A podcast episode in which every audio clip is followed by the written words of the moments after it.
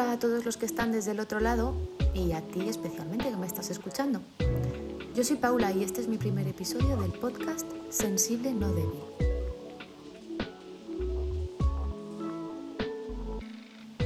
Lo primero que quiero es darte las gracias por darle al play, eso sobre todo, y comentarte que, bueno, este espacio nace de una necesidad personal y puede que por ello pues sus inicios sean algo egoístas. Espero que me lo perdones. Como muchas otras personas en este planeta, pues estoy viviendo un proceso de evolución y transformación personal. Por ello, quiero compartir con todo aquel que lo desee lo que estoy descubriendo por este camino, qué estoy averiguando, qué herramientas uso y bueno, pues cómo lo voy integrando. Y tú te preguntarás, ¿Y a mí qué me importa lo que haga esta tía con su vida? pues oye, la verdad es que tienes razón. Pero mira, por mi experiencia, pues he aprendido que cuando escuchas a otras personas, sus conocimientos, puntos de vista y lo que están viviendo, a veces puedes sentirte identificado y entender el proceso por el que estás pasando tú mismo. Eso me ocurrió a mí con los podcasts y la verdad que por eso les he cogido tanto cariño. Ahora son una herramienta que uso para seguir aprendiendo sobre los temas que más me interesan, espiritualidad, conocimiento personal, astrología, etc. Déjame que te ponga en situación para que comprendas brevemente el camino que llevo. Cuando era pequeñita y, bueno, básicamente vivía en la ignorancia, una baby total, pensaba que la espiritualidad era cuestión de la Iglesia Católica. Si creías en Dios, ibas a la iglesia y rezabas, pues entonces eras espiritual.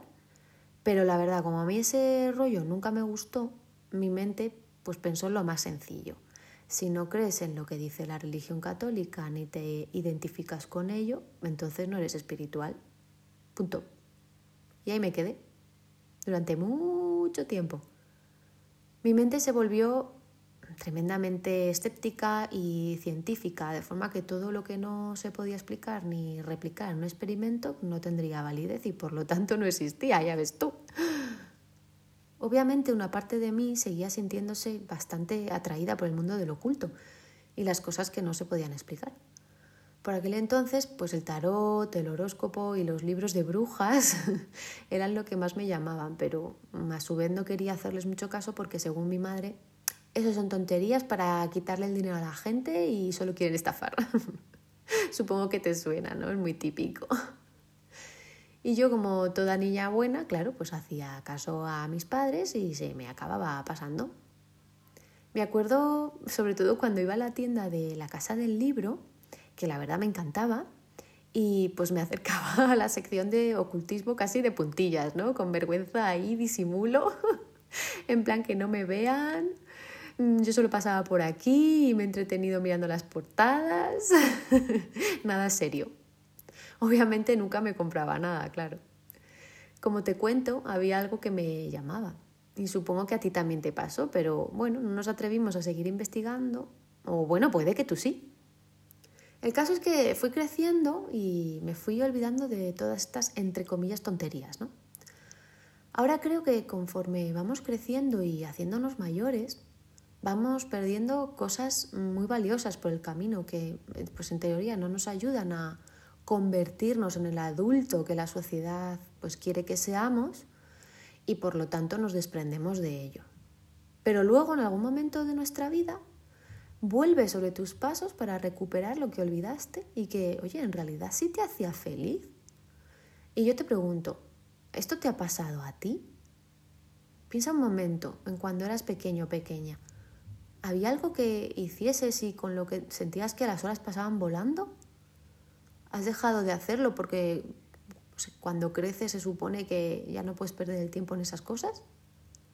La verdad que creo que merece la pena que te pares a pensar un momento sobre esto y bueno, saques tus propias conclusiones. Bueno, volviendo a la historia que te estaba contando, yo iba un poco como pollo sin cabeza sin pararme a pensar de verdad en lo que quería hacer con mi vida y lo más importante de todo, sin pensar quién era yo. El caso es que mi despertar espiritual, que me gusta llamarlo así, es un poco romántico, pero bueno, es bonito, fue un proceso lento, como todo en esta vida, pero que tuvo un catalizador importante. En aquel momento no estaba contenta con mi trabajo ni con mi vida en general. Además, la situación en el curro era bastante inestable y me encontraba en un proceso de incertidumbre total. ¡Ay, madre! La incertidumbre. Menudo temazo en sí mismo. Lo sabrás si lo has vivido o si estás en este mundillo del crecimiento personal y lees, porque más de una ocasión se comenta y es bastante interesante. Pero bueno, eso, yo, eso ya lo hablaremos más adelante, que si no me voy a desviar y se me va la pinza. Para que te sitúes, estaba viviendo una auténtica crisis personal. Bueno, dramas aparte, la cosa iba un poco regulín, bastante regulín. Ya pasaba la treintena y bueno, pues empecé a escuchar podcasts, leer libros y sobre todo me hacía preguntas. Muchas preguntas, cuestionándome todo el rato. Entonces surgió una oportunidad y bueno, mi familia y yo nos fuimos de viaje a Bali. Una pasada total.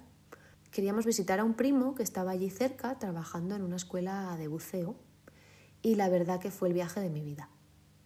El momento clave se produjo al visitar el templo del agua, que se llama Tirta en Pul, sobre todo cuando realizamos el ritual. Para que te lo imagines lo mejor posible, pues este templo se construyó en torno a un manantial de aguas volcánicas en donde puedes ver cómo salen a la superficie y van emergiendo a través del suelo, que es de color negro, volcánico total, vaya. Si tienes un momento, te invito a que investigues, eh, lo busques en Google. Y bueno, si más adelante la situación de la pandemia nos lo permite, pues te aconsejo que lo visites porque la verdad merece la pena. El caso es que durante este ritual debes meterte en unas piscinas donde hay varios chorritos por los que tienes que ir pasando, ¿no? Y cada fuentecilla se supone que purifica una parte del cuerpo. De mantenerte debajo para que el agua te limpie y para pedir nuevas intenciones. Vamos, un reset en toda regla. Bueno, pues ahí estaba yo, esperando mi turno para la primera fuentecilla metida en el agua y empecé a notar una emoción que me surgía de, dentro como un calor así como desde los higadillos, que fue extendiéndose y bueno, hasta que no pude controlarlo más y rompí a llorar. Y yo pensaba, ver, ¿qué haces? ¿Por qué estás llorando? Anda, no seas idiota que estás montando aquí el espectáculo y te van a ver y van a pensar que estás loca de remate. Al final, pues nada, me pude controlar, pero oye, te juro que si me pasa ahora, pues me dejaría llevar y me pongo a llorar ahí con hipitos y todo, dejando que me caigan hasta las velillas por la nariz. Creo que sabes a lo que me refiero, ¿no? Sé que allí algo hizo clic dentro de mí, porque desde ese día empezó de verdad mi conexión con el mundo espiritual. ¿Y por qué te cuento todo esto? Pues para que veas que si algo se siente de forma profunda y tienes de verdad las ganas de investigar, puedes aprender de cualquier cosa que te propongas. Da igual tus creencias o lo que hayas vivido. Vamos, que si quieres puedes. Por ello decidí hacer este podcast para comunicar lo que estoy aprendiendo y ayudarte, espero, en tu propio camino de crecimiento personal. Quizá te sientas identificada o identificado conmigo en algún tema en concreto oye, o quizás a raíz de escucharme hablar sobre algo se te enciende tu propia bombillita. Además, para terminar este primer episodio quiero explicarte el origen de su nombre. Desde siempre he pensado que la sensibilidad era a su vez algo poco bueno, por así decirlo, una debilidad, o así lo aprendí yo. Llorar en público, por ejemplo, pues era algo que me daba mucha vergüenza hasta al ver una película en el cine, ¿eh? te estoy contando, que intentaba disimular pero la verdad que era muy difícil porque soy bastante llorona. Hasta que un día una mujer muy sabia, Ana, desde aquí te mando un beso enorme, me dijo, Paula, tú eres sensible pero no débil. Y entonces entendí que tenía más razón que un santo.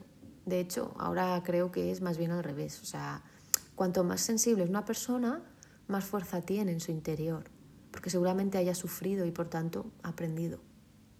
Por ello me, he casi adueñado de esa frase, no es como mi mantra y a lo largo de los meses me, me, la he repetido bastante y hasta se la he dicho a otras personas, porque realmente me identifico mucho con ella.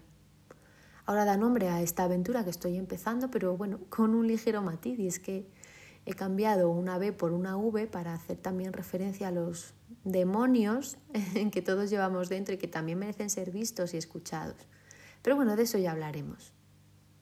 En cualquier caso, este podcast es para gente curiosa, para espirituales y no espirituales, para sensibles y no sensibles. me, me recuerda un poco al anuncio Coca-Cola, ¿no? Para los altos, para los bajos, para los flacos, para los gordos, para todo el mundo. Por ello te pido que si te apetece, pues que me acompañes. Y si algo de lo que digo te resuena o incluso te recuerda a alguien, pues que lo compartas, porque ya tú sabes, compartir es vivir. bueno, un beso muy fuerte, espero que te haya gustado y nos vemos en el siguiente episodio. Adiós.